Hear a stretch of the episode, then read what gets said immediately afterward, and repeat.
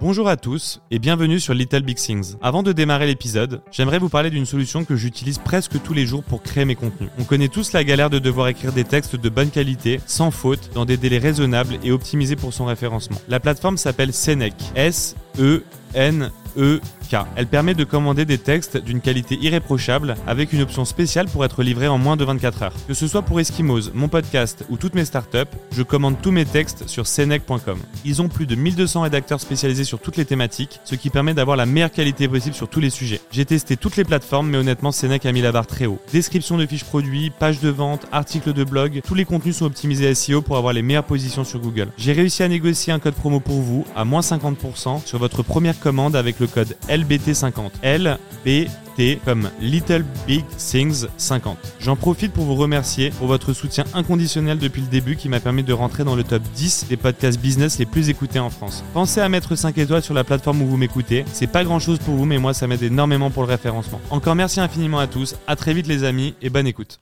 Mais euh, tu vois, l'éducation euh, sportive, je l'ai toujours eu parce que ma famille euh, est sportive. Mon père était champion olympique d'escrime et j'adore le dire. Ok, dingue. un truc de ouf. Ok, ouais. Je le dis à chaque fois, c'est toujours euh, des side projects, un Ouais. petit peu, on se fait la main, on, a, on achète un pull, on met une braine, on le revend plus cher. C'est des petits projets. Et en fait, c'est- bête, mais c'est ces petits projets-là qui font qu'on est entrepreneur ou pas, en fait. Tu vois, première aventure, ça fonctionne entre meilleurs potes. On se dit, on a craqué le game, on sait comment ça fonctionne, let's go, en faire Trop 3000. bien, ok. Et puis en fait, juste après ça, c'est pas du tout comme ça que ça s'est passé. Ouais. Je, je me suis dit, putain, je performe bien, euh, il va m'associer. Donc si je suis associé, ça veut dire que je peux donner mon avis sur Je tout. comprends. En fait, pas du tout en soi. Ouais. Et il m'a un peu remis à ma place là-dessus, et ce que je comprends? Tu, disais que tu aimais bien être dans la lumière et c'est vrai que tu, tu interviens beaucoup, tu es de plus en plus sur les réseaux sociaux. Donc j'imagine que tu peux être un peu moins présent au bureau. Et moi, c'est un peu, je suis un peu dans la même situation que toi. C'est pour ça que j'ai envie de te poser la question. Comment tu le vis toi? Et comment tu vis tes collaborateurs? Allez, c'est parti. Bonjour à tous et bienvenue sur Little Big Things. Aujourd'hui, j'ai la chance de recevoir Harold Gardas. Salut Harold. Salut Andrea, ça va? Ça va et toi? Quel effet ça fait de passer de l'autre côté de la caméra? Parce que j'ai l'habitude que ce soit toi qui m'interview par exemple sur Charabia. Exactement, je te vois là en c'est mode bizarre, non qui, Je sais plus qui interview qui, mais, Mais- là c'est moi aujourd'hui. À tout moment, je vais t'interviewer. Voilà, c'est ça. peu. Bon, bah, je suis hyper content d'être avec toi. Génial, bah merci de répondre présent pour le début, surtout que quand tu lances un peu ton projet comme ça, un peu en mode podcast, euh, tant que tu n'existes pas et que tu pas sorti du bois, Ouais. en fait, euh, les gens répondent pas toujours euh, favorablement. Normal, ils savent pas à quoi ça va ressembler, etc. Donc, euh, donc merci pour Ouais. ça. Est-ce que tu peux te présenter pour les gens qui te connaissent pas, même si mon audience doit pas mal te connaître? Et bah écoute, je m'appelle Harold. j'ai 30 ans, je viens de région parisienne. Je suis pas très très loin d'ici. Euh, j'ai toute ma vie euh, vécu dans une petite dans une petite ville euh, dans laquelle je, je me suis pas mal épanoui. Mm. euh, petit. C'était où? C'était à Ville d'Avray. Ville d'Avray. Tu connais Juste à côté de Euh, Saint-Cloud. Non, je connais pas, mais comme j'ai vu un podcast sur toi, je sais que c'est dans 92. C'est bien. tu as fait ta recherche. non, c'est ça, exactement. Et donc, j'ai bah, grandi là-bas pendant un long moment, jusqu'à faire mon école de commerce à Paris, euh, dans le 16e arrondissement, et, euh, tout mon parcours d'après. Ouais. Euh, avant de te parler peut-être business, Ouais. euh, je suis une personne qui suis passionnée euh, par le sport. Je fais énormément de sport depuis que je suis tout petit. Tu fais de la boxe Euh, aussi, non? J'ai vu des, des là, je fais un vidéos. peu de boxe. Tu fais un Ouais. peu de boxe Ouais, aussi. hein? J'essaie de m'y mettre, même c'est Ça fait chaud. longtemps ça? Non, franchement, ça Hein? fait. J'ai fait quelques sports de combat à l'ancienne, mais, euh, mais là, la boxe, ça fait même pas, ça fait même pas un an. C'est un des sports les plus physiques la boxe, hein. faut, être, Ouais. faut être endurant. Ouais, Ça doit bien t'aider pour le business ça. Exactement, ça fait du bien parce que déjà ça te remet sur terre direct parce que quand tu te prends Ouais. des grosses baignes à 19h quand tu as terminé une belle journée, je te jure, ça te, ça te met bien. Mais euh, tu vois, l'éducation euh, sportive, je l'ai toujours eu parce que ma famille euh, est sportive. Mon père était champion olympique euh, d'escrime et j'adore le dire Ok, même un dingue. truc de ouf. Ok, ouais. Et donc, du coup, j'ai toujours été éduqué, j'ai toujours grandi et évolué dans un contexte familial où le sport était important et je pense que ça a construit aussi un peu la personne que je suis aujourd'hui avec sûr. les bons et les moins bons côtés. Bien sûr. Mais, euh, mais voilà, et puis écoute, ensuite parcours. euh, Ouais, comme tu nous après, peu, voilà, euh, après tes études, Ouais. euh, voilà, ton parcours professionnel, est-ce que tu as lancé ta boîte directe Est-ce que Ouais. tu as lancé des projets ou tu es plutôt allé dans des boîtes? Voilà, nous raconter comment tu es arrivé. On parlera de Com après. Ouais. Euh, Com, du coup, l'agence euh, de, de- de création de vidéos et Com Média. Mhm. Mais dans un premier temps, voilà, nous raconter ton, ton début de parcours. Carrément. Bah écoute, euh, après le lycée, école de commerce en 5 ans, euh, trois premières années où je suis en mode cancre de ouf, où je priorise plutôt les soirées plutôt que le taf. Donc plutôt en mode euh, j'ai du mal à savoir concrètement ce que j'ai envie de faire plus tard, même si j'étais encore un peu jeune, jusqu'au moment où je suis en quatrième année, petit déclic parce que spécialisation entrepreneuriale, euh, parce que euh, le, un peu un espèce de déclair avec, euh, avec un prof que j'ai kiffé, qui m'a donné l'envie d'entreprendre et de m'intéresser à ça. Et c'est là, je pense, le démarrage un peu de ma vie professionnelle, même si juste avant ça, j'ai toujours aimé faire un milliard de choses, organiser des soirées, mm. essayer de vendre des, des choses. Tu vois, j'achetais juste des, des, des, produits, des fringues que je revendais avec un peu de marge. J'ai toujours eu un peu ce sentiment et cette envie de faire du business. C'est marrant, ça, ça revient toujours tous les entrepreneurs. Je le dis à chaque fois c'est toujours euh, des side projects, un petit peu, on se fait la main, on, a, on achète un pull, on met une brenne, on le revend plus cher. C'est des petits projets et en fait, c'est bête, mais c'est ces petits projets-là qui font qu'on est entrepreneur ou pas, en fait. Exactement. Bah exactement, parce qu'au final, enfin, entrepreneur, c'est entreprendre, c'est tenter de faire des choses. Et pendant que d'autres ne le faisaient pas, moi, j'essayais, je bricolais. Tu faisais pas ça avec Olivier Ramel Parce que j'ai l'impression qu'il a la même histoire. Vous n'étiez pas associé dans ce truc-là, non, pas, pas, tout à fait. Olivier, lui, il avait fait les pulls pour le lycée. Ok. Donc ça, c'est très bien. Moi, j'achetais juste des produits genre sur Vinted et autres. Et puis, je faisais mes petites marges. Euh, ok, d'accord. Donc ça, c'est ok, d'accord. Donc déjà, dans tes études, tu essayais déjà de faire un peu de. Ça, c'est de la bricole, tu vois, tu connais. Mais euh, à partir de la troisième, de la quatrième année, spécialisation entrepreneuriale, et je monte ma toute première boîte avec Olivier Ramel d'ailleurs de Kimono, mon meilleur pote et anciennement associé. Et euh, on décide de monter une boîte. On se dit, vas-y, go monter une boîte. Ça part de là plus que d'une idée euh, initialement. Mm. Et rapidement, quand on essaie de dresser des constats pour se dire, OK, euh, qu'est-ce qu'on pourrait tenter de lancer On se dit qu'on est dans un contexte parisien où tout, enfin, tout le monde est toujours à 3000 à l'heure, va à 400, etc. Et, et on, n'apprécie pas les temps calmes, les moments où on se pose. Et on se dit, comment est-ce qu'on peut aider, participer à ça Et donc, on décide de lancer une boisson euh, qui est euh, l'inverse des boissons énergisantes comme Red Bull, une boisson apaisante qui s'appelait Ilo euh, qui était naturelle à base de passiflore, de houblon, donc plein de plantes, qui permettent en fait de pouvoir optimiser et maximiser la possibilité de sentir calme. Donc ça apaisait en fait, ça apaise les personnes. Et on a lancé ça pendant quasiment deux ans. Ça, c'est super dur comme business en plus. Il faut faire, une brand, les marges sont faibles. Exactement. On Vous êtes lancé sur un secteur compliqué. Violent. On s'est confronté, euh, on était en mode DNVB au démarrage, donc ça allait. Euh, sauf que c'était des marges, enfin, c'était, c'était des échelles qui étaient microscopiques. Jusqu'au moment où on va en GMS et là, on se prend une tarte de chez Tarte. Il y a très peu de gens qui gagnent de l'argent dans ces business de produits finalement. C'est bah, rare. Écoute, j'ai l'impression, je parlais un peu avec Raibed là de Papépi, qui me disait que les marges étaient euh, très compliquées à gérer, etc. Mais en tout cas, très belle première expérience. On avait levé un peu de sous en campagne de financement participatif quand ah, c'était encore vraiment euh, à la mode. Et euh, au final, ça se termine par une vente donc de première structure, de première entreprise. Vous avez vendu l'entreprise? On a vendu la boîte. C'est dingue. Alors, vraiment pas du tout avec des sommes qu'on entend, comme on entend dans les, dans les médias. Exactement, mais tu vois, première aventure, ça fonctionne entre meilleurs potes. On se dit, on a craqué le game, on sait comment ça fonctionne, let's go, en faire trop bien. Et puis en fait, juste après ça, c'est pas du tout comme ça que ça s'est passé. J'ai euh, tenté de monter une, une, autre boîte une fois, une fois que la revente s'est faite. Olive est parti de sur Là, tu n'avais toujours pas travaillé en tant que euh, salarié ou collaborateur dans une entreprise vous étiez déjà lancé quoi Ouais, exactement. Alors, tu sais, c'était en parallèle des, euh, de C'était en parallèle. De commerce. Ok, c'était en parallèle des études là déjà. Quand tu spécialises, as, soit tu fais des stages, soit tu peux monter ta boîte. Et ah, ok, ça c'est génial. Par contre, qu'une école te permette de lancer ta boîte à côté. Normalement, ils veulent des, des documents de stage, des attestations. Et ben là, je, là, Super tu sympa, fait, ça. Euh, ça. franchement, c'était mortel. Et, et, donc, après, juste à, la fin de cette aventure avec Olivier, on se dit, vas-y, viens, on tente un truc chacun de notre côté. Parce que euh, la force que ça a de monter une boîte avec ton meilleur pote, c'est que tu es en mode euh, avec une confiance euh, aveugle, tu partages les bons et les moins bons moments. Mais comme on était H24 ensemble, quand en soirée. Je sais plus si tu dois parler perso ou boulot. Non, je l'ai déjà fait. ça devient horrible. C'est horrible. Et c'est pas bon. C'est pas bon. À 23h, t'as un des deux qui fait la, la teuf et que l'autre se dit Mais demain à 8h, on doit être en rendez-vous. Non, c'est pas bon. Ou même quand t'appelles ton ami, plutôt que de prendre de ses nouvelles, le premier sujet qui vient sur la table, c'est merde, il faut euh, payer un fournisseur. C'est compliqué pour les relations. du coup, ça s'est bien passé. On s'est dit Viens, on arrête là parce que c'est une belle histoire. Donc il a fait sa life. J'ai fait la mienne. Moi, j'ai tenté de monter une boîte dans, le, dans, le, dans les, euh, les fringues, pardon. Ok. Euh, une boîte qui s'appelait, une marque qui s'appelait Mozi. Euh, je me suis associé avec une personne que je connaissais pas forcément.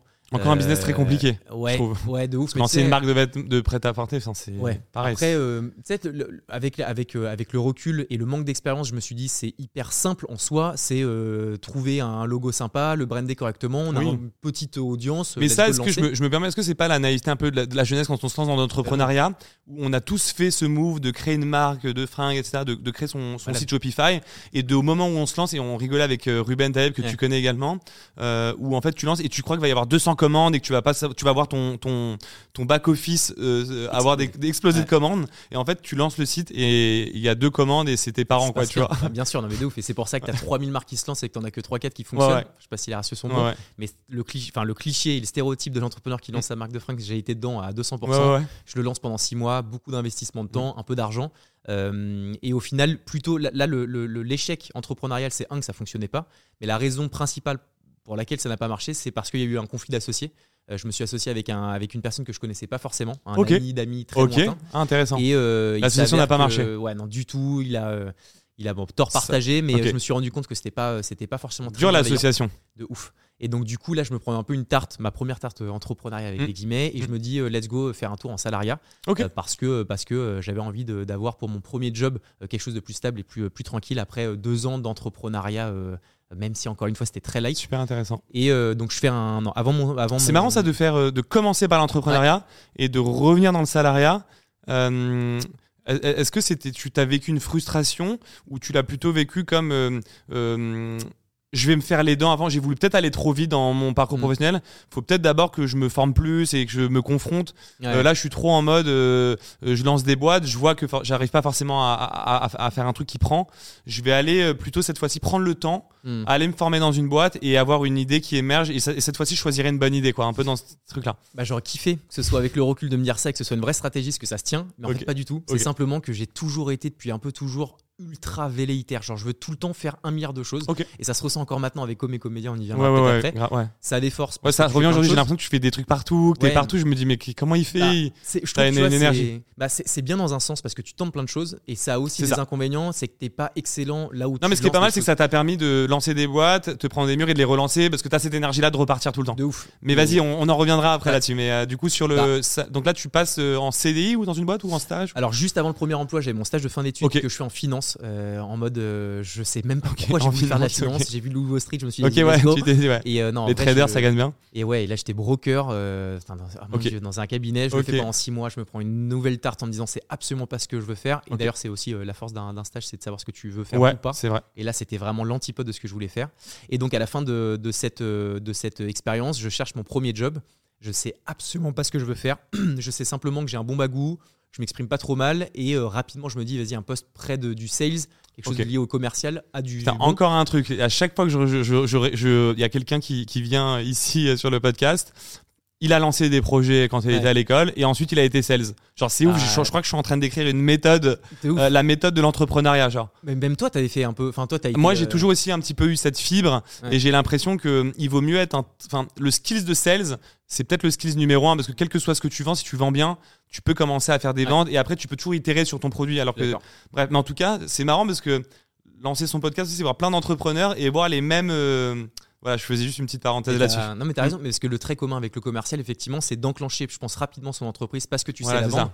Après, par contre, la faire passer à une autre échelle, je pense que c'est la structuration, c'est de bien roder. Et puis là, c'est là où on voit la, mm. différence. Pour le début, en tout cas, ouais. Exactement. Mais donc, du coup, donc là, je cherche mon job, je me retrouve à La Relève, un cabinet de recrutement. Je connais très bien. Adrien Ducluseau Ouais, que j'aime beaucoup. La Relève. Vraiment. C'était le seul à avoir un cabinet pour euh, chasser des stagiaires. Exactement. Et je l'utilisais, moi, la solution quand j'ai démarré, parce que quand tu démarres, t'as pas forcément euh, les fonds pour euh, recruter des gens. Et c'était le seul qui te disait bah moi je te trouve un stagiaire. Et en fait c'est bête mais tu as un vrai besoin quand tu lances ta boîte de pouvoir te te t'armer aussi de stagiaires qui vont t'aider à développer et que tu vas pouvoir aussi tester pendant six mois et recruter peut-être en CDI à la fin. Ouais. Euh, voilà, encore bah, une petite parenthèse, mais je connais bien ce cabinet. Bah, c'est exactement ça, et franchement, le modèle était mortel. Il a... C'est peut-être toi qui nous a vendu, ça se trouve, une solution chez Eskimos, sans le savoir parce qu'on se connaissait pas à l'époque. Donc tu me dois 10% possible, Je dois 10% des. On fera ça après. non, mais donc du coup, euh, Adrien, exactement, j'y suis resté pendant deux ans et demi. J'étais en consultant en recrutement, donc j'avais un volet où je recrutais des candidats et le côté entreprise, et je devais faire le matching et le bon rapprochement entre les deux. Ça me plaisait bien parce que c'était ultra lié à l'humain et en même temps la partie commerciale de vendre euh, des, de, de l'humain en soi ultra formateur, franchement. Super intéressant. Un, truc euh, qui m'a bien rodé. Et pendant deux ans, deux ans et demi, j'ai vachement bien performé en tant que commercial. Je fais des bons, euh, vraiment des bons chiffres. J'ai voulu m'associer avec euh, Adrien, alors associé en mode BSPCE, mais juste me sentir. Je un voulais rentrer au capital de la relève parce que tu estimais que tu apportais une, une vraie valeur ajoutée. Exactement. Donc tu t'es dit que tu méritais aussi une part C'est ça. du capital. Et j'en avais parlé un peu avec Adrien, en disant au bout de la première année, des bons chiffres commerciaux. Et si jamais ça, ça, je persévérais et que je continuais, pourquoi pas? Il s'avère juste qu'il y avait des divergences d'opinion, mais pas du Moi, j'étais simplement employé, donc mon opinion n'avait que très peu d'intérêt. Mais juste par rapport à, l'endroit où il voulait emmener à la relève, hmm. euh, j'étais pas forcément aligné. Donc j'ai stoppé la relève. Oui, quand tu es collaborateur, toi, le, job, c'est d'apporter des idées, euh, de les mettre un peu sur la table. Et après, c'est, on va dire, aux associés de la société, après, de prendre la décision. Mhm. Puis après, ils ont le, libre arbitre de, prendre ou pas les, choses. Quoi. Mais tu vois, j'étais vachement. Je pense que là, c'est encore une fois la jeunesse qui fait que. Mais je, me suis dit, putain, je performe bien, euh, il va m'associer. Donc si je suis associé, ça veut dire que je peux donner mon avis sur tout. Je comprends. En fait, pas du tout en soi. Et il m'a un peu remis à ma place là-dessus. Et ce que je comprends, simplement, je me suis juste dit, ok, moi, je veux absolument être entrepreneur ou en tout cas avoir des parts dans une structure. Donc, je décide de quitter cette boîte et de monter mon propre cabinet de recrutement euh, qui s'appelait Tatami, euh, que j'ai lancé avec Olivier Ramel euh, parce qu'il était, donc lui avait lancé Kimono avec The Family. Et euh, je voyais ce qu'il faisait de loin, The Family, ça me, ça me bottait de ouf. Je trouvais le lieu magnifique. J'avais découvert Oussama Hamar, que j'ai eu un espèce de coup de cœur sur ce mec où je me suis dit, putain, mais c'est quoi ce truc? J'en parle à Olive. Je lui dis, écoute, est-ce qu'il est n'y a pas moyen que tu puisses m'introduire euh, chez The Family? J'ai envie de faire un cabinet de recrutement euh, un peu, désolé du terme, ignoble, disruptif. Juste changer un peu l'existant et essayer de voir comment est-ce qu'on peut en faire une vraie brand. Il y a des choses à faire dans ce secteur-là. Franchement, il avait, franchement, il était rouillé. Enfin, c'est un secteur qui reste rouillé. Poussiéreux. Tous les grands cabinets d'ailleurs historiques dans le marché. Euh, je sais plus s'il y en a qui s'appelle Robert Alf ou non, j'ai un nom comme ça. À Michael Page. Ouais, Michael Page, etc.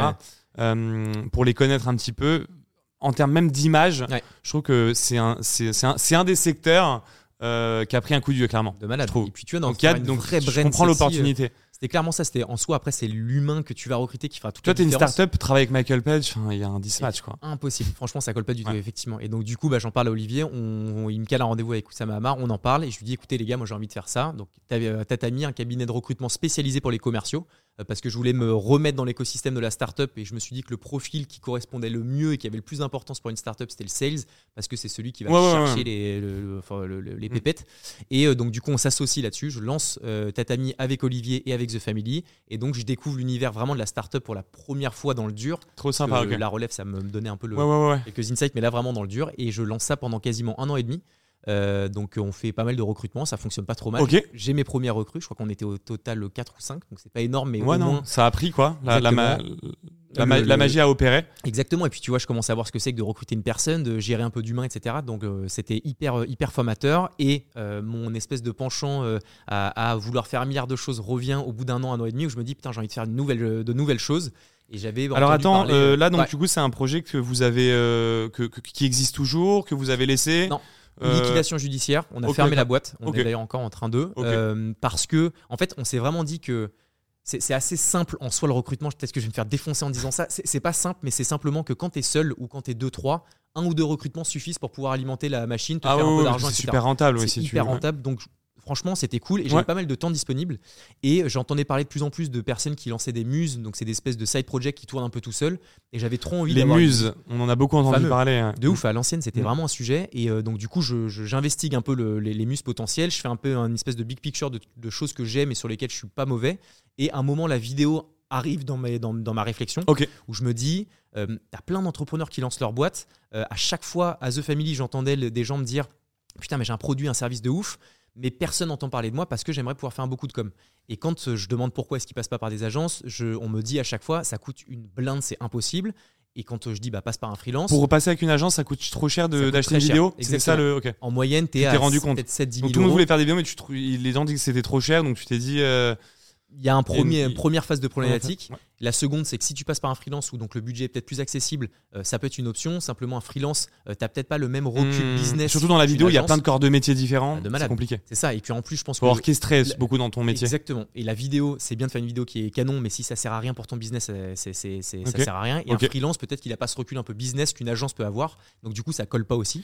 Et, et, donc du coup, de ce constat, je me dis comment est-ce que je peux avoir une offre accessible d'un point de vue financier et comment est-ce que je trouve une contrepartie pour que ça puisse, pour que je puisse créer un modèle économique autour de ça. Et donc, en gros, pour faire simple, l'idée me vient de me dire, je vais faire une vidéo assez simple et dans les codes de, de, de, ce qui fonctionne avec les réseaux euh, actuels, c'est des vidéos courtes, etc. Ouais. Et comment est-ce que le budget se réduit? C'est en étant extrêmement efficace sur un, tournage qui dure sur la production. Ouais. Exactement. Tu combines par exemple trois vidéos dans la journée ou, ça. ou tu et même as une euh, méthodologie quoi. Exactement. Et même tu vois le porteur de projet va euh, investiguer, va investir de son temps pour pouvoir participer et co-construire la vidéo. Typiquement, tu vois plutôt que de louer un lieu qui est parfois bien sûr, je, je dépanne mon appart, bien sûr, bien sûr, pour être figurant, etc. Donc, ouais, donc toi ton enjeu pour ça c'était de créer une méthodologie pour apporter de l'efficacité, de la qualité et au meilleur prix. C'est ça, et éduquer mon, mon, mon, client, l'entrepreneur, à se dire ok, je vais devoir passer du temps pour faire réduire la, pocket financière. Très clair. donc, donc, euh, alors, donc là, donc es chez Tatami, donc vous êtes, tu es associé avec euh, donc Olivier Ramel et donc euh, The, Family. Et donc voilà, c'est une, une, boîte sur laquelle vous gagnez bien parce que c'est un, un, modèle qui est rentable. Mais toi, tu voulais pas faire toute ta vie du recrutement. Au bout d'un moment, tu voulais, faire, tu voulais être plus animé par ton projet. Et donc à la fin de Tatami, qu'est-ce qui se passe euh, et euh, à quel moment du coup tu lances euh, l'agence Com? Bah, Tatami n'est pas encore totalement terminé quand je commence à réfléchir à Com. Euh, juste quand je termine cette réflexion, je me dis ok, il y a un truc cool. Euh, j'essaie de m'entourer de quelqu'un qui sait faire de la vidéo, parce que je ne connais absolument rien à la vidéo. Donc du coup, je m'entoure de, hmm. personnes qui puissent le faire. Je cherche un associé et je trouve Florent, euh, Florent Vinous, qui est donc le cofondateur de Com, qui lui a un background purement technique dans la vidéo le match se fait et on se ah, dit ok let's go euh, tenter cette aventure ensemble. Donc vous êtes associés tous les deux. Exactement. Donc toi tu es la, le, plus le CEO et lui plus peut-être euh, je sais pas si on peut appeler ça CEO mais il va gérer les opérations. Euh. Très très dans la technique parce que dans la, vidéo c'est assez chaud. Ouais, Et, et juste la bonne association de, de, la bonne complémentarité de, compétences. compétences. Exactement. Et au moment où on se dit vas-y on lance et on voit ce que ça donne, on se dit comment est-ce qu'on va faire un coup de com pour que ça fonctionne? Et on se dit plutôt que de dire ce qu'on fait, viens on le fait pour nous et on génial. la valeur que ça. Donc on décide de faire une vidéo pour présenter. C'est le cordonnier bien chaussé. Exactement. Euh, et, donc du coup on fait une vidéo pour Com, 40 secondes avec euh, ce qu'on mm. appelle le scroll stopper, c'est une vidéo qui accroche direct. Je me mets face cam, donc c'est moi qui joue le jeu plutôt que de payer un acteur. On lance T'as eu peur ou pas à ce moment-là de te lancer parce que tu mettais ton image en jeu euh Non. Non, parce ok, t'as pas eu de crainte particulière Je pense que c'est une question de tempérament. Je comprends parfaitement les gens qui sont un le peu. Le face cam, il est, faut y aller quoi. Il y a un côté, mais bon. Après, ça dépend des personnalités. j'avais euh, j'avais déjà fait euh, mais, mais, de manière marginale quelques petits euh, trucs dans des dans des films etc ok oui donc t'es à l'aise avec ça et donc ça t'a pas dérangé ouais. Parce que je sais que moi-même ça m'a dérangé beaucoup d'entrepreneurs enfin pour passer le pas se, se mettre en face cam c'est le niveau maximum de l'exposition c'est le niveau maximum du regard des autres c'est là où en fait t'as plus de filet bon là c'est pas du direct non plus tu peux monter mais bon c'est là où tu t'exposes le plus. C'est pour ça que je te pose cette question-là. Mais bah, euh, et pourtant, c'est le meilleur moyen de réussir. C'est pour ça que c'est génial aussi. C'est une grosse barrière, mais quand tu l'as franchi derrière, tu peux, il euh, y a plus trop de limites. De ouf. Et, ça, en, fonction des tempéraments, ça marche plus ou moins. Et effectivement, moi, franchement, euh, assez à l'aise avec ça. Et donc, du coup, on décide de tourner dans les mêmes conditions que ce qu'on vend. donc, on termine avec une vidéo de 40 secondes qui est vraiment bien punchy. Je balance sur tous les réseaux. Et donc, Insta, bien. machin, etc. ça prend méga bien. Et je balance 10 millions de vues, qu'est-ce qui s'est passé Un milliard de vues. Un milliard de vues. du coup, je fais pas forcément énormément de vues sur Insta, LinkedIn, ou en tout cas de mon, de mon cercle et de mon prisme. Donc les gens sont euh, très hypés, mais par contre pas forcément de commandes. Jusqu'au moment où on décide de le mettre sur LinkedIn.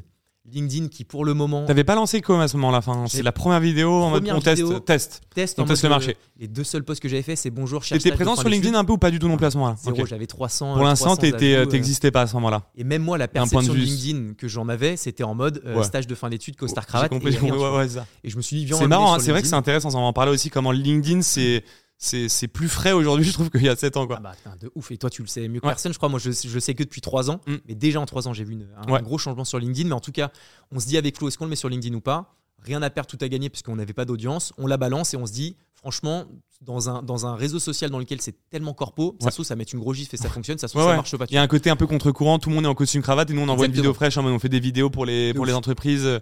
Et puis on le fait. Moderne, dynamique. C'est ça. Et puis en le balançant, au final, ça explose de chez sur LinkedIn. Je crois qu'on a fait à peu près 300 ou 400 000 vues. C'est énorme. Il y a 3 ans sur une, sur vidéo. une vidéo. Donc tu connais. Sur une vidéo, c'est genre. Euh, violent. Et donc là, je, je, crois pas avoir vu une vidéo qui fasse autant de, de reach. Euh, ouais, bah écoute, il est assez content. Après, l'algo, tu as de la chance que l'algo de LinkedIn poussait beaucoup les vidéos il y a, a 3-4 ans, alors qu'aujourd'hui, tu passes une vidéo, c'est compliqué de faire plus de 50 000. Ouais, c'est difficile. Après, mais bon, après que l'algo, enfin, faut faut l'interpréter différemment les chiffres, je pense, sur la vidéo et sur des photos, mais on, s'en reparle. Mais donc, du coup, la vidéo explose et là, on reçoit un nombre de des demandes. Des demandes. Violentes de chez Violente, vraiment. Je pense, bien. honnêtement, une... c'est un signe du destin, ça aussi. La vidéo, aurait pu ne pas marcher, t'aurais jamais lancé comme quoi. De malade. Et là où on a été, je pense, il y a le facteur chance qui est la plateforme, parce que c'était un petit feeling, mais on a eu de la chance. Là où on a été bon, c'est que la, vidéo était vraiment bien, était vraiment top et représentait parfaitement le service, tu vois. Trop bien. Et euh, donc, du coup, on la lance, plein de demandes, et on se dit, putain, what the fuck, on en fait une, deux, trois, quatre, cinq, dix, 15, 20, beaucoup sur les 3-4 premiers mois. Facecam, toi, à chaque fois? Alors non, euh, c'est des personnes, mes clients qui sont facecam. Donc on a toujours. Des témoignages des... Là, c'était plutôt des, ce qu'on appelait les spécial facecam com. C'est en mode les, euh, les mecs qui viennent pitcher leur boîte facecam avec des trucs un peu trop bien, tu vois. Et on a toujours pris ce créneau qu'on appelle toujours la spécial com euh, maintenant. Et, euh, et donc, du coup, on la lance. Et il y a un moment où, pour faire le, dernier rapprochement avec Tatami et fermer ce, ce, volet-là, j'étais à 90% sur Tatami, 10% sur Com, jusqu'au lancement où tout de suite ça hmm. s'est rééquilibré à 50-50. Les employés qui commencent à sentir que le CEO est plus là. Olivier qui a Kimono qui explose, donc du coup, pas de temps à passer non plus. Et donc le choix commence à se poser de se dire est-ce que tu es moyen sur Com et sur Tatami ou est-ce que tu fermes boutique pour ça marche pas ça. Tu vois, ça, marche, pas ça. Finito. Ça Faut choisir là. Mm. Et donc là, je décide de, enfin, on décide de, stopper Tatami. Un peu relou parce que euh, The Family était ok avec ça, etc. Donc The Family, je leur propose un deal, c'est de prendre des parts d'Encom. Donc ils ont pris un mini mini pourcentage d'Encom, mais ça me permettait de pouvoir fermer boutique et de ne pas non plus, euh, tu vois, avoir une mauvaise image ah à C'est sympa de ta part. Euh, et, donc du coup, Com se lance depuis trois ans et demi. Alors qu'est-ce que vous faites chez Com Raconte-nous exactement quel type de vidéo, parce que j'ai vu que tu faisais du tournage. Est-ce que vous faites aussi du motion? Est-ce que vous avez des formats adaptés pour les réseaux? Bref, qu'est-ce que vous faites chez Com aujourd'hui, combien vous êtes? Mhm. Euh, et, moi, l'idée, je dis toujours dans ce podcast, si j'arrive à amener un client à mon invité, c'est que j'ai réussi mon podcast. bah c'est bon. Bah, écoute, je vais essayer d'être synthétique, mais en gros, Com, c'est une agence de création de contenu 360.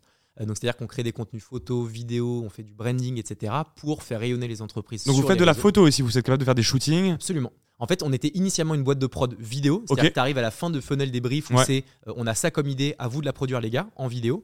Et maintenant, c'est branding un peu, j'ai l'impression. Tu peux faire. Vous allez, est-ce que jusqu'où vous allez dans le branding? Est-ce que vous êtes capable de faire le branding juste d'une marque du site internet, le choix des couleurs? Euh, Parce que c'est intéressant. Vous avez commencé par la vidéo, mais aujourd'hui j'ai l'impression que vous êtes plus, euh, vous êtes capable vraiment de prendre le brief d'une marque en fait, que vous saviez le faire pour la vidéo et de l'accompagner dans, sa stratégie de, branding et de communication finalement. Exactement. En fait, le, gros changement, c'est qu'avant on était en mode, c'était plutôt, on répondait au how, comment est-ce qu'on fait pour, donc on était euh, dans la prod vidéo et maintenant on est plus sur le why. C'est un peu en, amont des réflexions de nos clients. C'est un exemple concret. Euh, on marche très bien avec les générations Y, etc. On, veut tabler la génération Z, je te dis n'importe quoi, comment on fait? Et donc là, on a la réflexion, le jus de cerveau qu'on apporte, et ensuite le déploiement avec la stratégie euh, de production de photos, vidéos. Mais, c'est la vidéo quand même qui aujourd'hui le cœur business. Et donc les, vidéos, qu'est-ce que vous proposez, qu'est-ce que vous faites? Par exemple, c'est sur quel que soit le sujet, ça peut être une vidéo d'acquisition aussi. Mm. c'est du tournage ou est-ce que vous faites aussi des formats pour les réseaux sociaux? Parce qu'on sait que les formats sont différents selon le, le réseau social pardon qu'on utilise voilà pour comprendre. Et comment ça se passe quand on vient chez toi vous prenez d'abord un brief mhm. euh, bah, du coup donc sur la partie vidéo on fait tout type de contenu. Là où on a on... vous n'avez pas de limite quoi là-dessus. Aucune limite sauf la partie sur laquelle on a le moins investigué c'est sur la partie acquisition. Donc c'est comment d'un contenu tu as vraiment une ambition héroïste c'est-à-dire euh, vraiment du drive to web par exemple où quelqu'un voit une vidéo je clique pour aller consommer. Ça c'est vraiment euh, vraiment orienté acquisition. Nous on est un petit peu plus même si on étoffe hmm. encore les verticales sur du branding, de la notoriété, de la visibilité. Je comprends. Et euh, donc ça, très bien. un peu différent. C'est un peu différent. C'est des vidéos qui sont plus poussées, qui sont plus réfléchies euh, que la petite vidéo Facebook qui va, où on va mettre, euh, je sais pas, un petit un budget euh, pendant deux semaines sur Facebook pour faire du client ou un mois. Ça. Euh, vous derrière, il y, a du storytelling. Enfin, ça va un petit peu. Je comprends. C'est un peu plus profond. Un coup d'ac par exemple de Théo Lyon, lui, il est plus sur des contenus d'acquisition. Donc c'est de la créa où il va en faire peut-être 15 ou 20 et tu en as une qui va performer, qui va vraiment fonctionner. Tu vois. Nous, on est plus en mode, c'est une vidéo qui fonctionne, enfin qui fait comprends, Vous faites aussi de la vidéo pour de la communication interne, pas pour des grands groupes, parce que je sais qu'ils aiment bien faire des vidéos pour communiquer sur des sujets. Énormément. vous faites ça aussi. Ouais, tous les types de création de, de, de contenu de marque employeur, c'est un truc qui explose de plus en plus. Ok. Ça, je pense qu'on pour de la caméra. Bah, je, on en a fait une avec Eskimo avec vous récemment hein, aussi. ouf. D'ailleurs, super cool. T'es extrêmement fier et que tu as partagé partout. Hein. Exactement. Je peux peut-être la mettre au montage. on la voit passer une minute, boum. Magnifique. mais euh, du coup, marque employeur de ouf. T'as de plus en plus de marques qui ont besoin de ça. Euh, marque employeur, spot télé, euh, contenu d'acquisition, contenu de notoriété, de visibilité, et aussi le média. Mais on y va peut-être après. Où on fait des documentaires. On fait Alors justement, pourquoi comme média Parce que tu as une agence, tu vends des vidéos le média, euh, on sait que c'est pas toujours là aussi où il y a de l'argent, à part quand tu fais partie du top 3. Euh, c'est quoi l'intérêt d'avoir lancé comme média? C'est quoi les retours que vous avez? Mhm. Voilà. Bah, donc déjà, comme donc maintenant on est, une, on est une quarantaine, on internalise tout. Juste pour avant d'arriver sur le média, c'est important. Tu as beaucoup de modèles d'agences qui euh, Ah, vous internalisez tout? Ouais, sur des freelances. Ok. Nous, on est Pourquoi? C'est un choix parce bah, que tu as, as, trois raisons. Alors, ça nous arrive d'externaliser, clairement, sur des postes, de, des postes euh, particuliers, etc. Mais le, le, sujet, il est de 1, la gestion des coûts. Quand tu cumules les freelances, tu cumules des, des costings, donc les coûts sont plus élevés pour tes clients finaux. Deux, c'est d'homogénéisation des contenus. Quand tu as des freelances à qui tu fais appel, tu n'as pas la main mise, enfin la maîtrise. Là, tu peux mettre tes process pour tout le monde les mêmes. Exactement et euh, les délais aussi. Parce que quand tu es tributaire de 3-4 freelances avec leurs délais, bah, tu peux tout de suite rallonger les contenus. Et dans un environnement de binge-watching quotidien, si tu mets 4 mois à faire ta prod vidéo, ouais, plus dans les temps. Donc euh, ça, c'est les trois raisons principales. Donc on est une petite quarantaine. Une petite quarantaine aujourd'hui, ok. Et, vous étiez, ça fait combien de temps que vous existez? Ça fait 3 ans Ça fait 3 ans. 3, ans, donc vous êtes passé de 2 à 40 Ouais. En trois ans. Ouais. Ça fait, euh, ça fait une grosse croissance. Ça fait une grosse croissance sans lever de fonds. ça, sans lever de fonds en plus. De, de le dire. Après, c'est le métier du service dans le sens où on n'a pas besoin d'acheter des stocks, des produits, d'avoir des, des, des, des, grands bureaux dès le début. Euh, c'est-à-dire que c'est l'avantage qu'on a dans le service.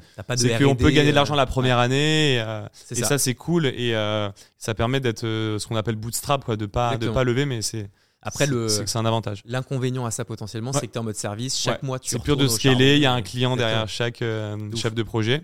Ok, donc 40 et ok. Donc vous êtes structuré comme ça. Exactement, avec une, quand même une belle croissance. Là, on essaye de. Enfin, belle croissance. Hmm. Et le média, pour répondre à ta question, donc ça s'appelle Comédia. C'est euh, un média business qui a pour but de revisiter la forme des contenus business, c'est comment est-ce que tu traites de sujets de fond intéressants, mais avec des formats assez novateurs, assez cool. Ok, donc tu veux innover sur, le, sur les formats aussi. De ouf, et avec une spécialisation sur LinkedIn. Euh, quand tu as beaucoup de personnes qui sont très bons sur YouTube, Insta et autres, nous on a vraiment fait la spécificité de tacler LinkedIn. Et tu vois, en un an et demi, on est à peu près à 20 000 abonnés sur LinkedIn, et tu connais sur une C'est énorme. C'est chaud, et franchement, c'est une belle fierté. C'est autant euh, que. Je crois qu'Eskimo, on est à 20 000 justement, mais genre, par contre, ça a, mis, euh, ça a mis 7 ans quoi. Ouais, après, le plus du double. Pas fait le même focus. Non, non, non, non, non mais, ça montre comment Comment vous avez grossi vite et, ça a bien fonctionné, donc on est content. Les, les, contenus sont vraiment what the fuck. Ça plaît ou ça plaît pas, mais en tout cas, l'intérêt du média pour moi, la réflexion initiale, c'était de me dire comment est-ce que euh, j'ai de nouveaux clients demain et comment est-ce que dans ma logique de repositionnement où j'étais, euh, on était encore apparenté comme la petite startup sympa pas chère, qui est d'ailleurs euh, très complexe parce que c'est un,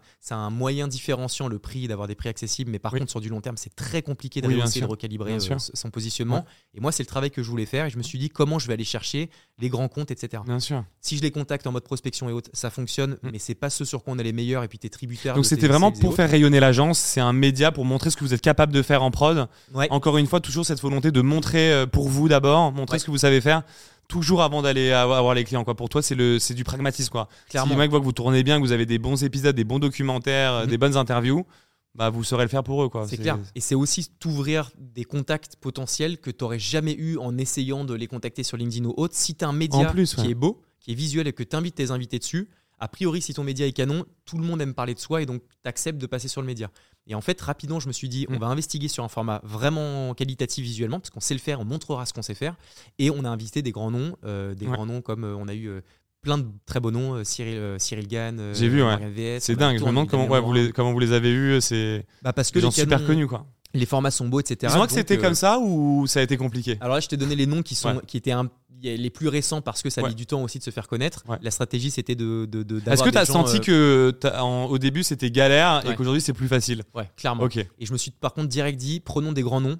Euh, quand même avec des personnes que je peux solliciter qui auront la gentillesse de dire oui tu okay. Oussama Hamar qui est quand même euh, qui a une street cred à l'ancienne assez cool il, a, il est venu sur le média et ça a donné tout de suite un coup de et as eu donc et comment quand tu donc tu t'es dit je contacte vraiment des gens connus je m'en fous j'y vais au culot et j'en contacte genre 100 et puis de toute façon même si j'en existe bah moi j'ai j'ai 10 personnes connues quoi Là, je l'ai moins Il y en a qui ont accepté au début, justement, des gens connus ou non, vraiment, tu as dû monter en, en, comme avant et en puissance avant de les avoir Franchement, j'ai même pas fait le truc de me dire j'en contacte 100. J'ai vraiment ciblé ceux, ceux qui t'intéressaient. Ouais, et pour lesquels j'étais quasiment sûr qu'ils acceptent parce que amis d'amis, parce que passe des d'un pote. Ok, et génial. Go. Et quand t'as Oussama Amar, bah, tu dis à ton prochain invité j'ai eu Oussama, il se dit ah, J'ai compris. une fois que t'en as 2-3, après c'est fini. exactement. Ah, génial. donc, euh, donc le média roule bien. Et, ça, ça t'apporte du lead. Ouais, ça m'apporte du business. Ça t'apporte du business. Clairement. On l'appelle comédia, juste pas par simplicité, c'est que je voulais le mot com dedans pour que, comme le média j'avais anticipé le fait que ça allait plus ou moins rayonner, sans, mmh. prétention aucune. Mmh. Le mot com est euh, instauré et inculqué aux gens, et donc du coup, on fait le rapprochement avec l'agence. C'est génial, c'est une super stratégie.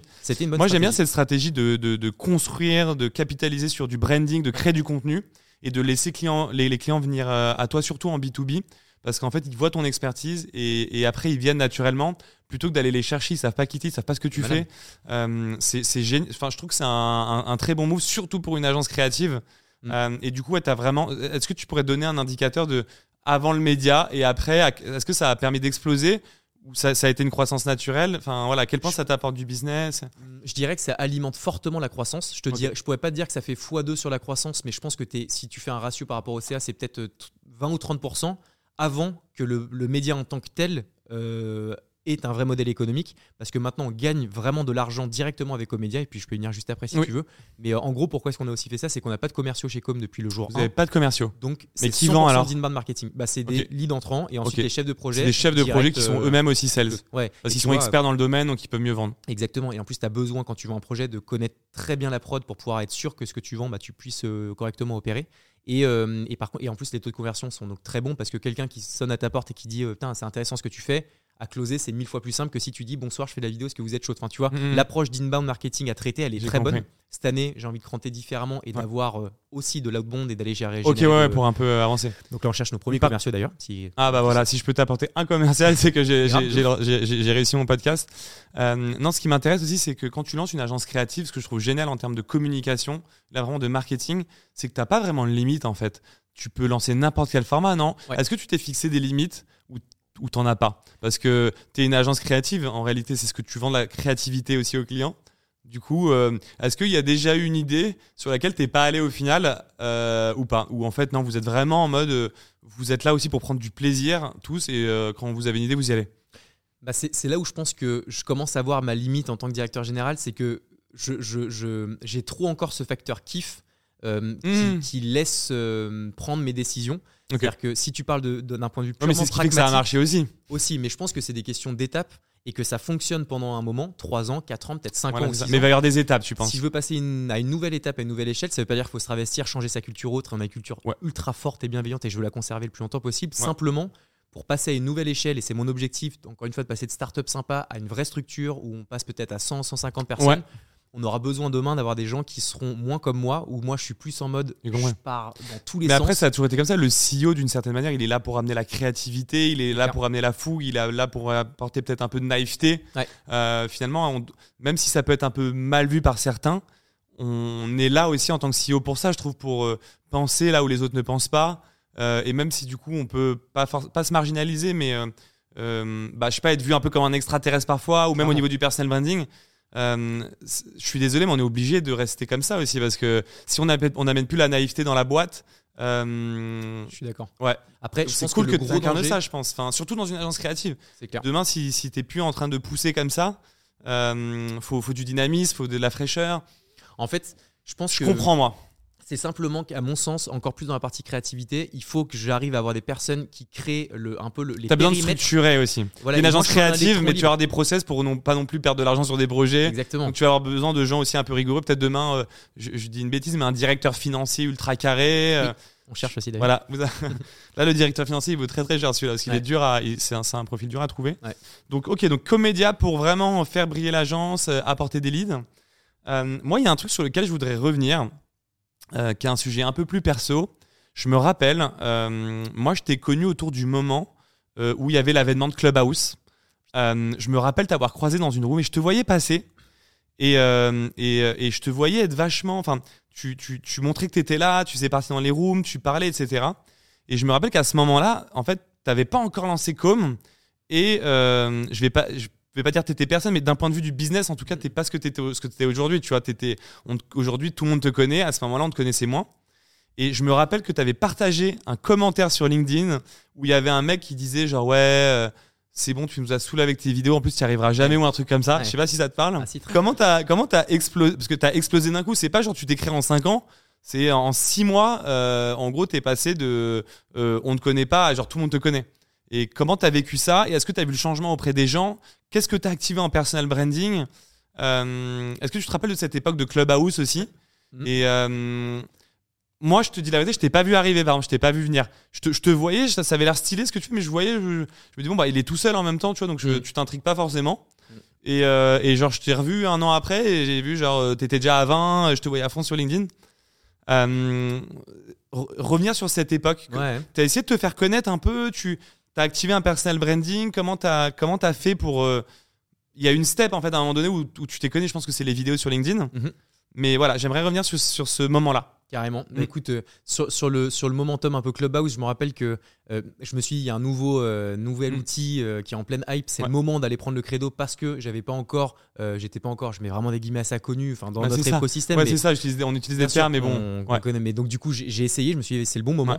Euh, j'ai toujours aimé me mettre en avant. C'est mm. quelque chose que j'ai toujours aimé. Alors, c'est pas dire se la raconter, mm. peut-être que si, mais en tout cas, mm. d'être mis en avant, j'ai toujours aimé ça. Euh, et donc, du coup, je l'ai fait assez naturellement, cette envie. Euh, je sais qu'elle était bénéfique au business, mais je le faisais tellement pas à reculons que je pense que ça, la sauce a bien pris. Parce que quand il va à reculons et que tu le fais sans vraiment en avoir envie, et que tu le fais pour ton business, les gens le ressentent. Et moi, je me rappelle vraiment de toi comme ça. Je me rappelle de Room où euh, il y avait, euh, tu sais, c'était des, hum, je sais plus comment ils appellent ça, tu montais sur le. Ah oui, le stage. Le stage, ah, ça s'appelait le stage. et en gros, il y avait des rooms où il y avait. Euh, genre, je te, je te, dis une bêtise, trois CEO de boîtes avec que des boîtes de ouf, avec plus de 50 personnes. Et, et je me rappelle que tu, tu lui prenais la main, tu montais, tu étais avec eux. Il y avait des rooms en gros où il y avait toi tout seul qui était en train de lancer com et, et justement les, les, autres personnes qui étaient déjà plus avancées et que tu parlais naturellement, normal et que tu disais ce que tu faisais. Euh, et, voilà, moi ça, moi, ça m'a marqué cette époque parce que je trouve qu'il n'y avait pas beaucoup de gens qui, faisaient ça. Ça pouvait aussi impressionner. Mm. Très stressant. Toi, tu y allais en fait. Après, c'est une question de. tu sais, il y a le syndrome de l'imposteur, etc. Moi, par exemple, euh, j'ai toujours communiqué, euh, c'est drôle, mais en fonction du développement de ma boîte. Je trouve ça super difficile de faire du personal branding et de se mettre en avant, notamment dans un secteur de business, quand il y a des gens qui prennent la parole et qui ont des licornes ou des trucs comme ça c'est compliqué, je trouve, en tant qu'entrepreneur. C'est pour ça que ça m'a un petit peu marqué. C'est vrai, et, c'est vrai que le syndrome de l'imposteur, tu peux rapidement l'avoir, et tu as raison, parce que quand tu veux parler de sujets thématiques et que tu n'as encore rien à, qui légitimise un peu tes prises de position, c'est compliqué. Mm. Après, je pense que c'est pas forcément parce que tu as fait une boîte à 10 millions. Enfin, tu, tu, le sais. Hein. Je suis d'accord. Et donc, du coup, je me suis dit, let's go. Gros stress d'ailleurs quand j'y allais. Ah, c'est marrant, tu vois. Mais un peu en mode euh, yes man, tu vois, c'est un truc euh, dont si tu reçois Olivier, dont il te, il te parlera. Alors, moi, ça m'est un peu passé avec l'âge, mais en mode il y a un film comme ça, Yasman, avec ah Jim Carrey. C'est notre référence. C'est juste le principe. Il est génial ce film, j'adore. Et en fait, ça trouve des opportunités de dingue. Et je pense que quand tu dis oui. Ok, donc c'est une stratégie. C'est une stratégie de dire on essaye. quand on t'a une occasion, une opportunité, tu prends. Mais en fait, moi, voilà, c'est vraiment.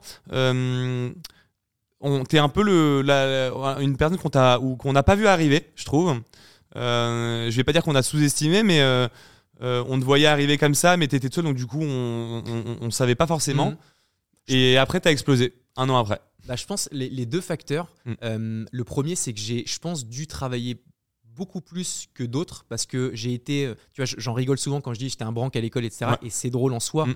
La réalité, quand tu es un branque à l'école, c'est que tu pars avec des vraies lacunes pour de vrai. Mm. C'est quand tu dois travailler dur, quand tu dois être structuré, quand tu dois euh, savoir prendre des décisions et que tu n'as pas euh, compris et été inculqué avec ça, c'est très très dur. Et je sais que j'ai dû travailler deux fois. Tu as dû rattraper un peu de retard, tu penses, par rapport à ça Et je pense que le fait de rattraper ce retard, ça m'a donné une espèce de niaque que j'ai découvert, que je ne. Franchement, tu as appris à, travailler dans la difficulté et à te battre un peu. C'est ça. Ça a développé ta. Ouais. Bah, le, ta combativité. Euh. Exactement. Donc tout, plus rien ne me paraissait euh, inatteignable dans le sens où je me suis tellement fait mal que un truc de plus, c'était quasiment un dollar. Et donc, du coup, je me suis mis dans ce mode de se dire, j'y vais. Et t'es parti en mode machine, euh, comme un peu en mode sport, et t'as. T'as bossé, t'as bossé, t'as bossé à ce moment-là. Ça, c'est peut-être le premier versant. Il y en a peut-être trois. Le premier pôle. Le deuxième, c'est qu'on est dans de la créa et donc tout de suite, c'est de la visibilité. Tu le vois, tu le ressens. En plus, on est avec de l'humour, donc ça plaît ou pas, encore une fois, mais c'est un truc qui marque beaucoup. Donc je pense que si j'avais monté une boîte euh, uniquement peut-être dans la photo, euh, ça aurait peut-être pas fonctionné aussi bien. Là, comme c'est dans la vidéo, ça se partage, ça va vite. Mm. Je, pense que, je pense que ça a participé au fait que ça aille assez vite. Parce qu'il faut le dire, 3 ans de 0 à 40, c'est assez rare quand même. Hein. C'est une belle croissance. Je pense que c'est une belle croissance. Et en fait, il y a aussi le fait, il y a 0 à 40, mais il y a aussi le pouvoir de, de l'influence et de la communication.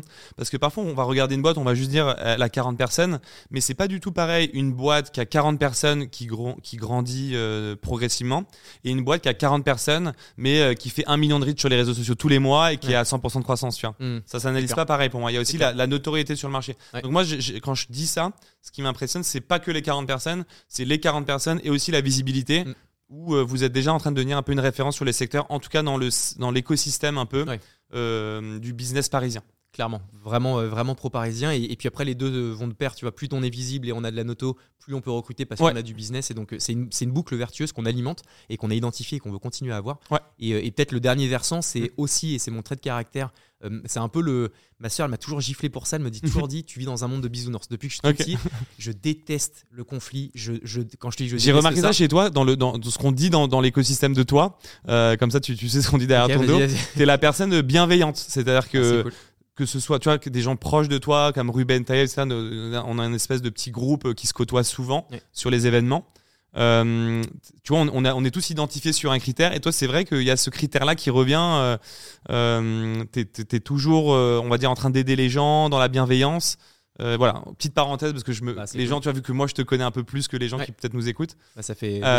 mais je t'ai coupé du coup. Non, non, mais t'inquiète, mais ça fait trop plaisir de l'entendre. En vrai de vrai, Et, et, ça, vraiment, c'est un, truc qui fait, je pense, que euh, ça, ça, permet d'avoir des portes qui t'ouvrent. En fait, je l'ai jamais fait, honnêtement, et c'est peut-être pour ça aussi d'ailleurs que ça marche, c'est que je l'ai jamais fait par intérêt. J'ai compris. Par contre, un peu comme un Ruben, tu vois, je te l'ai dit avant C'est le paid forward. Hein. En fait, c'est ça, c'est juste que tu sais, es comme ça, tu le fais, et en fait, ça paye parce que quand tu es bien, quand tu es gentil, et je pense quand tu es droit dans tes basques, honnêtement, ça, il peut t'arriver. Le paid forward, c'est juste parce qu'à chaque fois j'en parle, mais j'ai oublié de le, décrire, c'est le fait de donner sans, de manière totalement désintéressée et sans attendre quelque chose en retour. Et en fait, euh, la vie et l'univers est bien fait parce qu'en fait, tu finis toujours par récupérer derrière. Le problème, c'est que pour y croire, il faut être un peu spirituel. Euh, mais, euh, mais ceux qui ont mis ça en place, et j'en ai parlé avec Ruben Tayeb, c'est dingue les retours qu'on a, c'est exponentiel. de malade. Et à l'inverse. Et, ça, ça fait plaisir aussi pour l'écosystème parce qu'entre entrepreneurs, c'est un peu la jungle.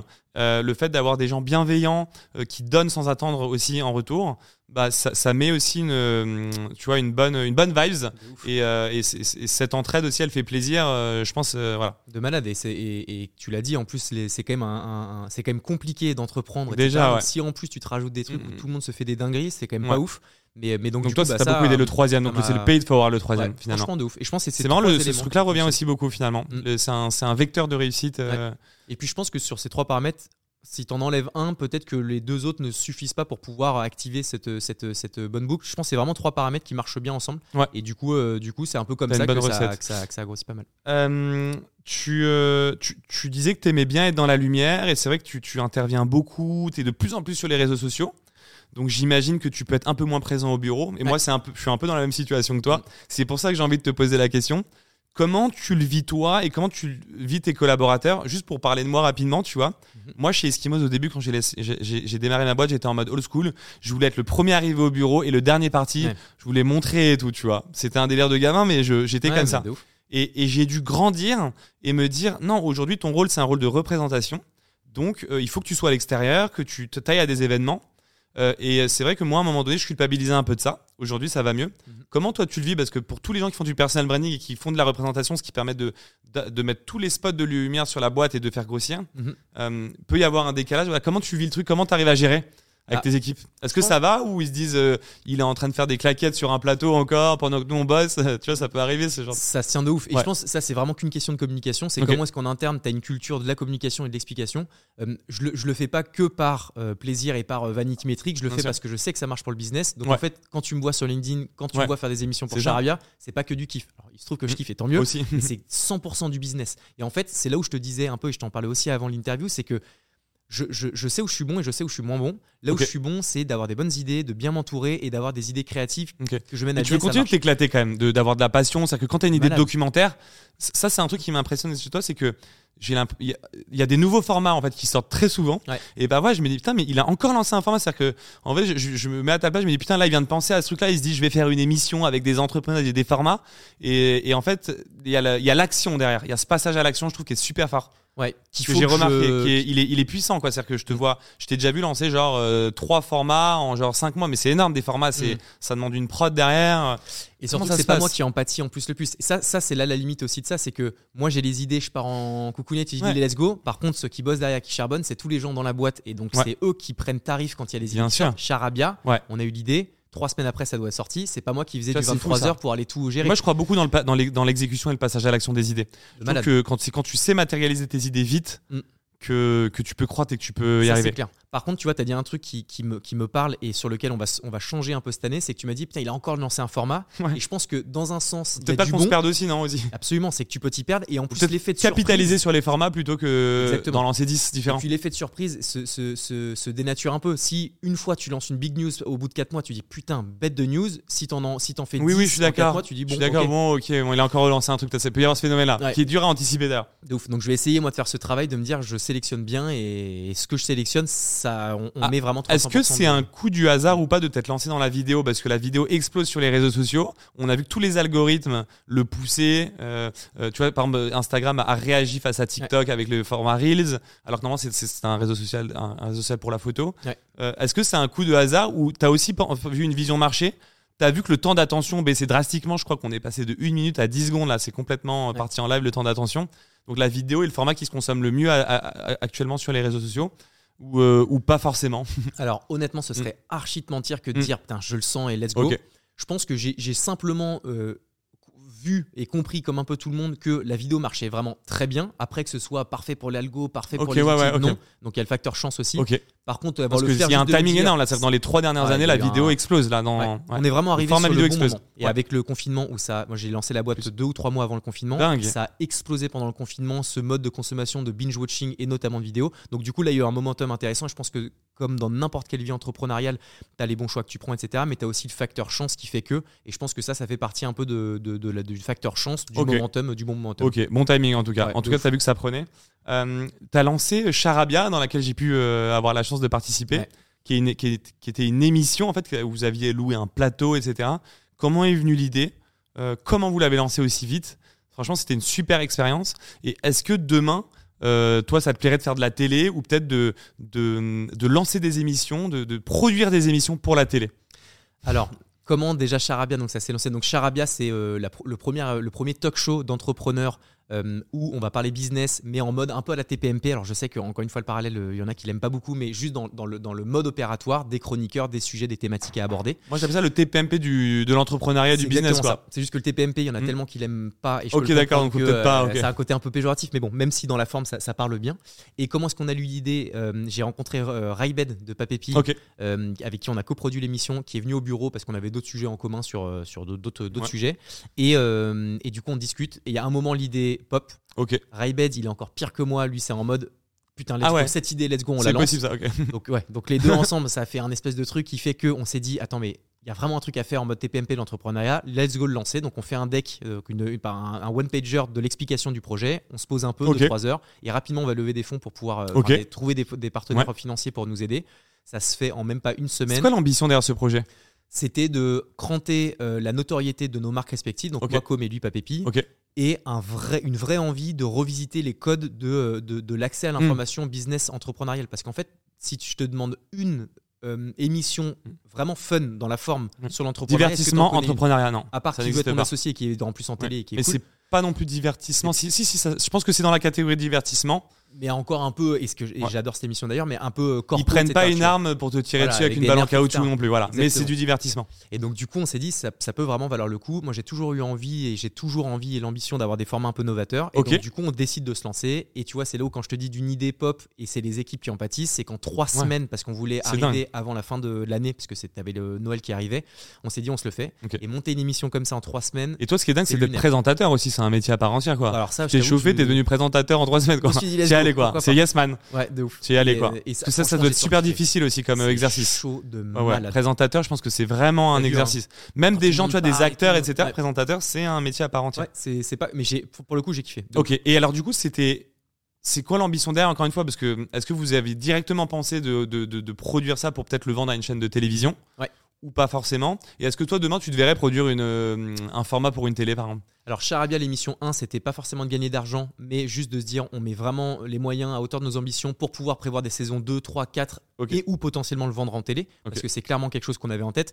Là, je te parle, je t'ai fait les résumés un peu en mode on a eu l'idée, on le lance, mais on a quand même réfléchi en se disant ok, est-ce qu'au niveau du business c'est intéressant et ça l'est? J'imagine. Donc, du coup, est-ce que de produire pour la télé ça m'intéresse? Oui, clairement. On est même en train de discuter un peu de long métrage avec une autre boîte de prod que j'aime beaucoup. C'est j'ai envie d'étoffer les verticales simplement. Je veux pas aller trop vite. Euh, j'ai trop fait parce que tu peux pas non plus trop euh, t'éparpiller quoi. parce que une boîte de production pareil c'est un métier à part entière. Tu peux pas faire de la vidéo pour les boîtes de l'interview du documentaire du de la boîte de production. C'est clair. Faut que tu sois peut-être plus nombreux mais peut-être que voilà est-ce que ce serait l'ambition de comme demain d'être euh, de dépasser on va dire le seuil de 100 personnes et avoir vraiment la structure pour pouvoir adresser tous les marchés on va dire audiovisuel. Honnêtement, oui, je veux rester sur ce fil rouge qu'est l'audiovisuel et ça a quand même oui, puis le marché est ultra profond. Je pense que la taille de marché, c'est peut-être déjà. C'est monumental. C'est en milliards déjà, hein, je pense. C'est en milliards la création de contenu vidéo. Clairement en milliards. Donc, euh, du coup, il y, a, six mois, tu m'aurais posé la question, je t'aurais dit, je veux qu'on soit max 60, 70, taille humaine et autres. Maintenant, j'ai une logique un peu différente où je t'en parlais aussi un peu, mais mm. j'ai envie de, de, faire la croissance externe. Euh, de, si je fais racheter une boîte grâce au podcast, là, par contre, je prends une commission. Là, je prends une commission, par contre. non, mais tu vois, cette logique de me dire, OK, il y a tellement de domaines d'expertise et effectivement, on peut pas tout savoir faire. Donc, allons essayer de rattacher des boîtes sur lesquelles euh, eux ont, une expertise euh, qui est complémentaire à celle de Com. Ça a du sens. Donc là, cette année, on, est, on a. vous cherchez des boîtes peut-être qui pourraient être complémentaires ou dans votre domaine pour euh, aussi donc euh, ajouter de la croissance externe à la croissance organique. Combien vous avez fait de vues sur Charabia? On a fait 1 million au total. 8, je crois. Alors au 1 total, million 8, c'est énorme. Peut-être 2 millions peut-être. 1 million 8. Ouais. Ce qui est pas mal. Alors, c'est énorme, mais est-ce que tout le monde est allé au bout? Parce qu'il y avait certains épisodes qui duraient deux heures. Donc, Bien sûr. Alors, c'est vraiment, c'est une, vue, c'est une vue. Il y a bien quelqu'un qui reste une minute, quoi. C'est clair. Après, on a donc on a fait déjà, euh, on a fait de l'ads avec Junto d'ailleurs, euh, une super boîte, ouais. Euh, avec qui donc ils nous ont aidé à pousser les contenus, etc. Donc c'est 2 millions avec de, la sponsor. sur ces 2 millions, le taux d'attention, il était énorme, il est à quasiment 20%. Donc les contenus étaient regardés jusqu'à 20%. Contenu d'une heure et demie, c'est énormissime. C'est énorme comme stat. C'est-à-dire qu'il y avait un vrai, une vraie attente sur ce format. Exactement. Et ce que prennent pas en compte les, les, les, les ces paramètres, enfin ces chiffres, c'est que tu as beaucoup de personnes qui regardaient, qui stoppaient, mais qu'ensuite qui regardaient la fin de l'épisode en 3-4 fois, tu vois. Donc ils le, ils le, ah oui, en le consommaient vraiment en mode euh, contenu un peu long terme, comme un podcast de 3 heures que tu peux écouter euh, par bribe, tu vois. Moi, c'est ce que je fais. Je fais du sport de 40 minutes, j'écoute des podcasts par 40 minutes. Et donc, du coup, ça a été consommé comme ça. Et donc, les, vues étaient bonnes et le. Trop bien. C'était vraiment. Après, vous avez le projet de relancer ça euh, par la suite, ouais, de faire une deuxième. Ouais, deuxième saison, ouais. deuxième saison dont je te parlerai parce que je rêverais que tu sois chroniqueur. on va, euh, donc c'est moi qui va, c'est toi qui va m'interviewer cette fois-ci. Du coup, qu'est-ce que t'en penses? Oui, non, grave, oui, sur Charabia, non mais de ouf. Et même de faire d'autres émissions. Euh, là, tu vois, on va lancer une émission avec euh, Arthur Aubeuf de Time Tu devais te calmer, mais non, encore une t'as dit. Bah alors, tu m'as dit à 5 minutes qu'il fallait que tu te calmes. Ouais, mais c'est l'article à l'émission, là, déjà lancé, Mais euh, non, avec Arthur Aubeuf, parce que je, je, rêve depuis un moment de pouvoir participer à un sujet environnemental. Je suis loin d'être le meilleur élève et j'ai envie de le, de le, devenir. Arthur, c'est devenu un ami. Je l'aime plus que tout au monde, ce mec. Time for the Planet, je pense que tout le monde. J'adore aussi, c'est génial ce qu'il fait. Trop fort. Ce mec, je te le dis, hein, en plus d'être. Parce que tu as toujours le screening LinkedIn. Est-ce que les gens sont vraiment comme ça C'est un mec en or, vraiment gentil, fondamentalement cool. Et donc, on veut juste faire une émission un peu à la charabia, mais quand même différente, euh, pour déresponsabiliser les gens liés à l'environnement et de le faire avec des formats gaulerie, fun et dans les codes Tu vas inviter Maud de, de Green Gut alors du coup Par exemple. Forcément. Par exemple, je l'adore aussi Maud. Euh, super. Moi, il y a un truc en te parlant, c'est vraiment le Yes Man, c'est je le ressens vraiment parce qu'en fait, je me suis habitué en te parlant au côté Yes Man en fait parce que tu me parles de tous les projets que tu lances et tu vas un peu. Je sais pas si on peut dire de manière naïve mais du coup c'est ce côté Yes Man. Et en fait c'est drôle parce qu'en fait c'est pas commun normalement. Normalement quand tu veux lancer un projet tu as des peurs euh, tu as des craintes tu as des croyances qui peuvent être limitantes. Euh, et du coup on s'est déjà habitué au fait que parce que toi tu es comme ça. Mais en fait c'est pas commun. Et, euh, et, là je le ressens vraiment de parler parce que dès que tu as un projet je vais lancer une émission là je vais lancer une émission. Mais normalement euh, tu vois il y a des peut y avoir des freins donc ça, c'est ce que je trouve intéressant dans ton projet. Donc j'ai hâte de découvrir la suite de, ce que tu vas faire parce que c'est, je le ressens fortement et euh, j'aime bien ce côté aussi de, il y a un challenge et une opportunité. Yes, on fait, on voit après, tu vois. Clairement. Et, euh, et je trouve que c'est une force de ouf, en tout cas. Ça fait plaisir. Après, Là, je pense juste un truc, c'est que tu vois, là, on fait à peine 4 millions de CA, ce qui est déjà très bien. À peine, euh, mais dans le service, en plus, il y a des marges importantes. Mais voilà. Sans, mais sans, prétention aucune en disant à peine, mais c'est juste qu'il y a 3 ans, tu m'aurais dit que je fais 4 millions, j'aurais été comme un mm. ouf. Maintenant, et c'est le principe d'un mm, mm. entrepreneur, Maintenant, tu veux en faire plus. Mais tu vois, je, je m'arrêterai pas avant 50, 60, j'ai envie d'aller très loin. Et là, je pense que maintenant, pour passer à cette échelle, encore une fois, mes idées, il faut qu'elles soient mises en œuvre par des gens qui ont de l'expérience. Tu veux structurer ta société un peu plus? Franchement, de malade.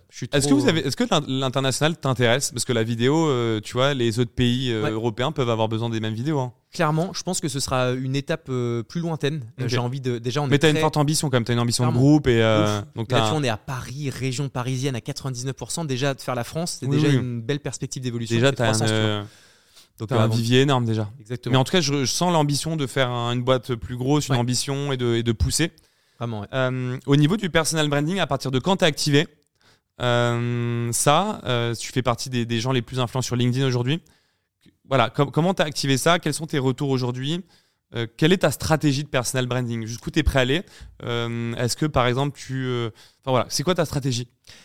Alors, Ou t'en as peut-être pas. En fait, tu vas de manière un peu authentique. Mais Ruben Tayem m'a déjà giflé plusieurs fois en me disant Mais frérot, structure-toi, etc. J'y suis toujours un peu allé à la one again, mais ça fait partie de la stratégie. En oui, par contre, tu as la répétition.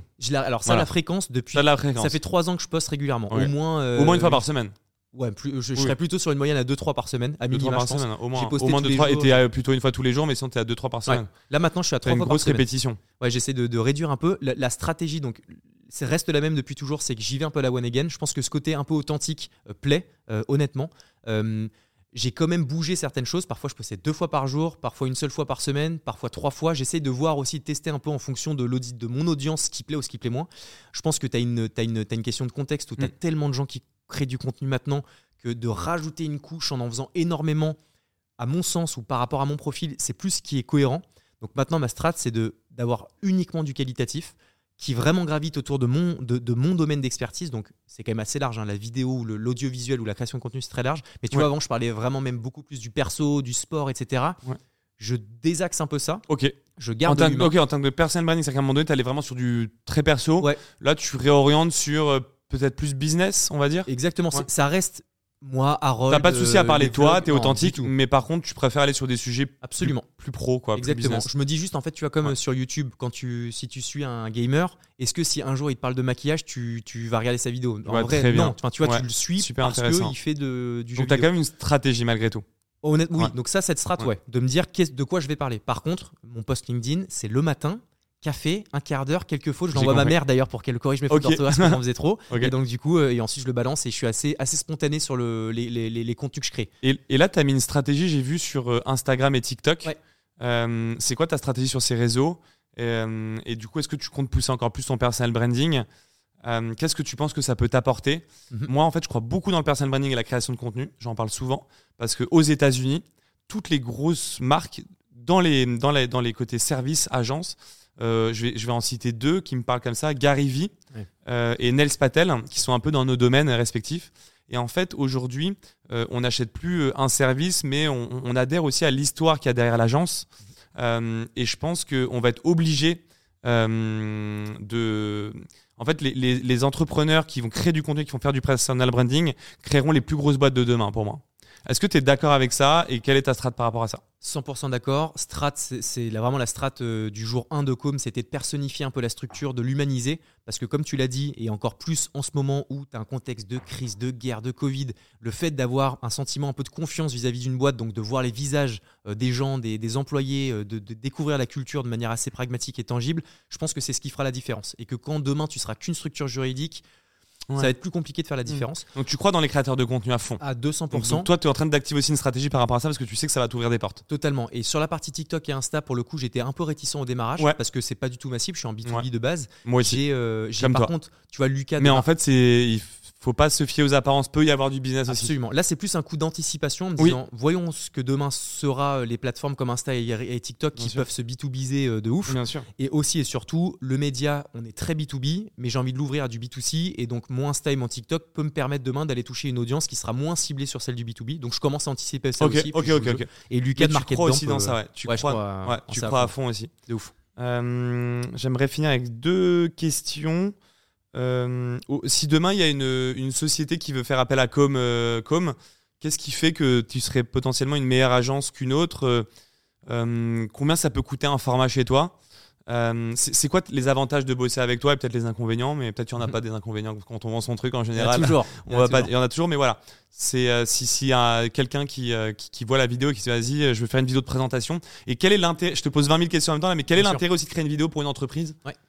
Alors Ça, vaste question. Peut-être sur la dernière, je t'y réponds après. Vas-y. Sur la première par rapport à Com, déjà, on fait encore une fois pas que de la vidéo, on est vraiment sur de la strat un peu plus globale et c'est important de le savoir parce qu'en fait. Donc une boîte qui serait un peu rouillée en branding, concrètement, tu peux lui faire une strat sympa. Là, tu vois, on a une PME, euh, dont je citerai pas forcément le nom, mais qui nous a dit, je fais, ils font 50 millions de serres, donc c'est quand même pas dégueu. Ok, super intéressant. à l'échelle supérieure, en faisant peut-être que 3, 4, 5 de plus. Bien sûr. Mais on sait que c'est en se rendant plus sexy. Comment on fait? On a un réfléchi avec un plan de stratégie, donc du jus de cerveau, c'est vraiment en mode planeur strat et autres. Deux, on a refait le branding total, donc on a réajusté le logo, la charte graphique, le site internet, etc. Ensuite, on a créé des contenus en interne, marque employeur, de l'interview, etc. Une vidéo de notoriété de visibilité, donc c'est une grosse vidéo que tu mets sur tes réseaux. Ok. Et ensuite, on les a fait passer sur le média.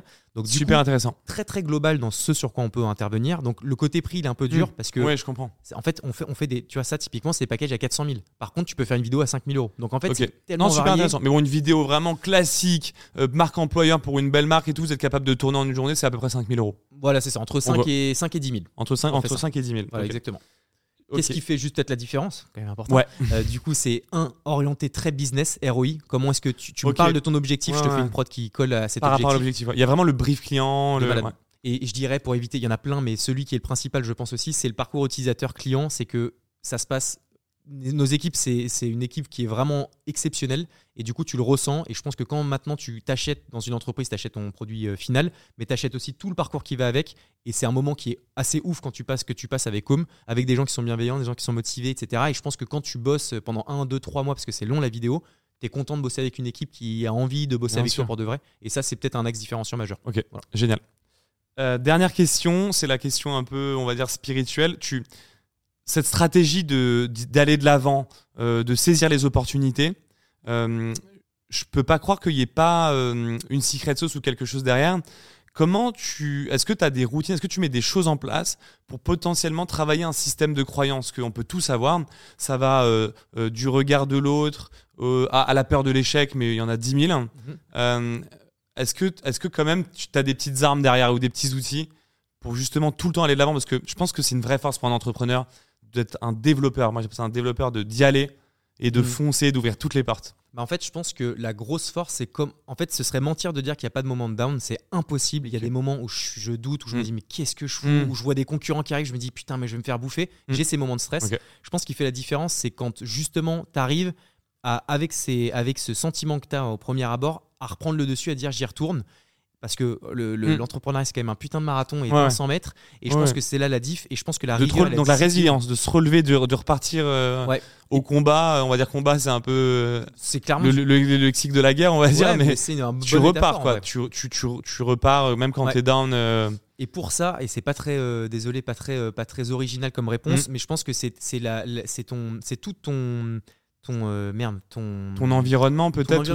Ouais, ouais, c'est la manière dont tu vas réussir à t'entourer. Ce que j'allais dire un peu les habitudes, mais tout ça on l'a déjà entendu. Bah, la, répétition, les habitudes, ouais, forcément aussi. Et ça c'est sûr, mais je pense que comme un bon équilibre quand même pour euh, développer sa boîte. Obligatoire. Et, et, pas oublier aussi les autres fondamentaux hors que le business. Moi j'ai mm. failli euh, perdre certains potes, failli m'embrouiller avec ma chérie fort parce que c'était com et rien d'autre. je pense que dans une ah vision un peu long-termiste, faut savoir laisser de la place encore à son perso et que c'est une erreur. Et je, si j'avais à refaire certaines choses, je ferais différemment que de faire du 100% sur ton business. Tu n'auras pas la même valeur que si tu en fais que 80, mais que tes 20% qui sont euh, tes amis, ta famille. En fait, ça alimente bien mieux. Ça vaut pas le coup de, ça vaut pas le coup de perdre euh, des amis, sa copine, sans, voilà, d'avoir des problématiques en perso c'est clair. Pour du business, ça vaut pas le coup. Et surtout que tu seras, tu feras peut-être x2 ou x3 si jamais tu pars. Donc, donc il y a le, sujet de, de, ce que je comprends en tout cas, d'avoir un, bon environnement et un bon équilibre pour développer et de pas faire d'impasse. Clairement. Euh, vaut mieux avoir un bon équilibre plutôt que faire des impasses et du coup se mettre dans des mauvaises situations qui là sont plus dures à régler. Et de savoir prioriser aussi à certains moments, tu vois. Ta boîte ne peut pas toujours passer devant euh, certaines autres choses parfois. Très clair. Donc voilà en tout cas, je suis vraiment très content de, t'avoir eu aujourd'hui. Pas parce que euh, tu es devenu connu sur LinkedIn, pas parce que tu as une boîte d'eau, mais parce qu'en fait, euh, tu incarnes la bienveillance pour moi dans le marché. Et je suis vraiment content pour ça. Euh, je voudrais finir sur ce mot-là parce que c'est le mot qui ressort autour de toi. Et je pense que ça, c'est sûrement ta, plus grande réussite aujourd'hui. même si demain ta boîte, elle vaut un milliard, ça vaudra pas le fait que tu aides les gens autour de toi, tu as toujours le smile, tu dis. Enfin voilà, aides les gens autour de. Voilà, c'est ce que je ressens en tout cas. Euh, donc, euh, donc bravo pour ça et je, voilà, je voulais finir sur, sur cette note-là. Donc Magnifique. encore merci d'être venu aujourd'hui. Merci à toi mon frère. À bientôt. Ciao, bye bye.